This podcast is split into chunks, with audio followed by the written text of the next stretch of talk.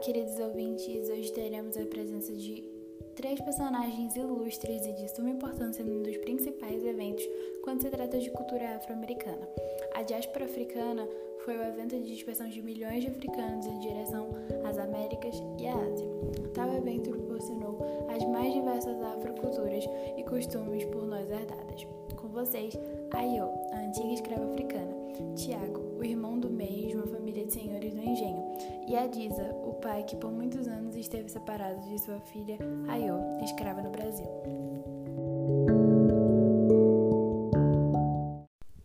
Ayo, como era sua vida na Nigéria?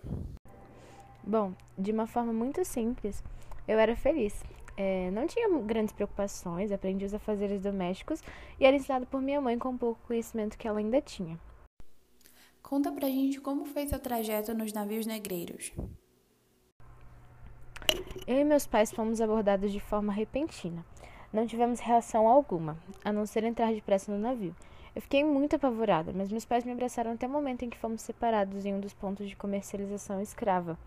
Assim fiquei apenas com um caderninho onde eu deveria registrar meus dias ou apenas pensamentos soltos. O trajeto em si, ele foi muito doloroso, né? Nós ficamos dias sem alimentos, é, muita gente adoecia e ao virem a óbito, elas eram essas pessoas eram jogadas ao mar como se fossem meros objetos descartáveis. Ao chegar ao Brasil, como era seu trabalho e sua convivência com a família dos senhores do engenho, os Albuquerque? Eu trabalhava na fazenda dos Albuquerque, né, onde cumpria as funções de doméstica e babá. Eram três meninos, né, Thomas de 14 anos, Tiago de 10 e Tito tinha 6. Os senhores João, João Paulo e Catarina, eles eram muito frios e ríspidos, até mesmo com os filhos. Eu não era autorizada a frequentar certos cômodos, principalmente em frente às visitas. Já seus filhos nem pareciam ter os pais que tinham, eles eram super dóceis e me tratavam como sua irmã mais velha. Passamos tardes inteiras brincando. Era minha válvula de escape diante de todas as horrendas situações, os castigos, punições e revoltas entre nós e o homem branco.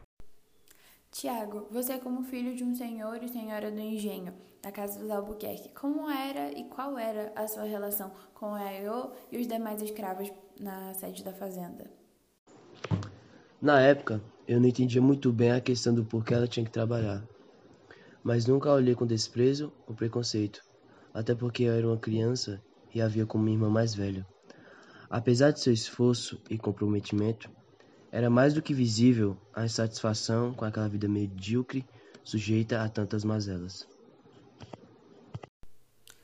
O que você acha do tráfico negreiro?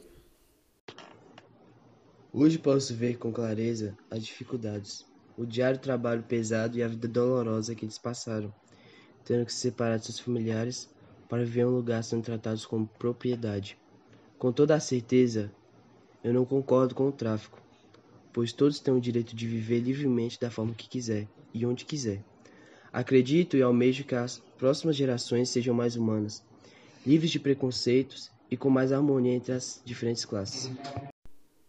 Senhor João Paulo, no que te beneficia o regime escravista? Depois da exceção da mão de obra indígena, essa é a melhor que temos. Nós poupa tempo e muito, muito dinheiro. Talvez seja desígnio divino a situação desse miserável povo. Senhora Diza, como foi sua vida como escravo? A minha vida foi uma grande tormenta. Tudo começou quando me separaram da minha filha. Trabalhei mais do que meu corpo aguentava. Vi minha esposa muitas vezes violentada e não pude fazer nada. Às vezes que tentei, tive os dedos despedaçados e as costas marcadas por açoites mas sempre tive uma esperança no meu coração. Queria sair dali e que ia acabar para todos que estavam naquela situação. Talvez seja uma realidade distante, já que somos tidos como os objetos de trabalho. Por isso, algo maior deve ser feito, além das faces da Carta de Alforria, Lei dos Saques Hereditários e etc.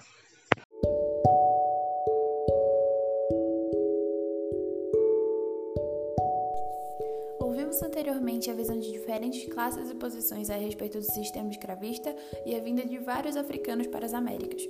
A verdade é que foi um tempo de terríveis circunstâncias para essas minorias, fator que se repete em diferentes âmbitos atualmente, infelizmente. Pois quando se trata de escravo, preto, África, a culpa recebe maior peso, as punições são inimagináveis, basta olhar branco de desprezo para se sentir culpado e calar-se diante das situações. A escravidão no Brasil nos custou muito caro, tudo em nome do lucro, tudo em nome de um Estado social. As escusas brancas eram várias, e são várias. Carta de alforria, lei dos sexagenários, lei do ventre livre, lei áurea, todos com embaraçosas circunstâncias que nos exigem pensar e mudar o futuro e o presente quanto à ancestralidade e privilégios raciais.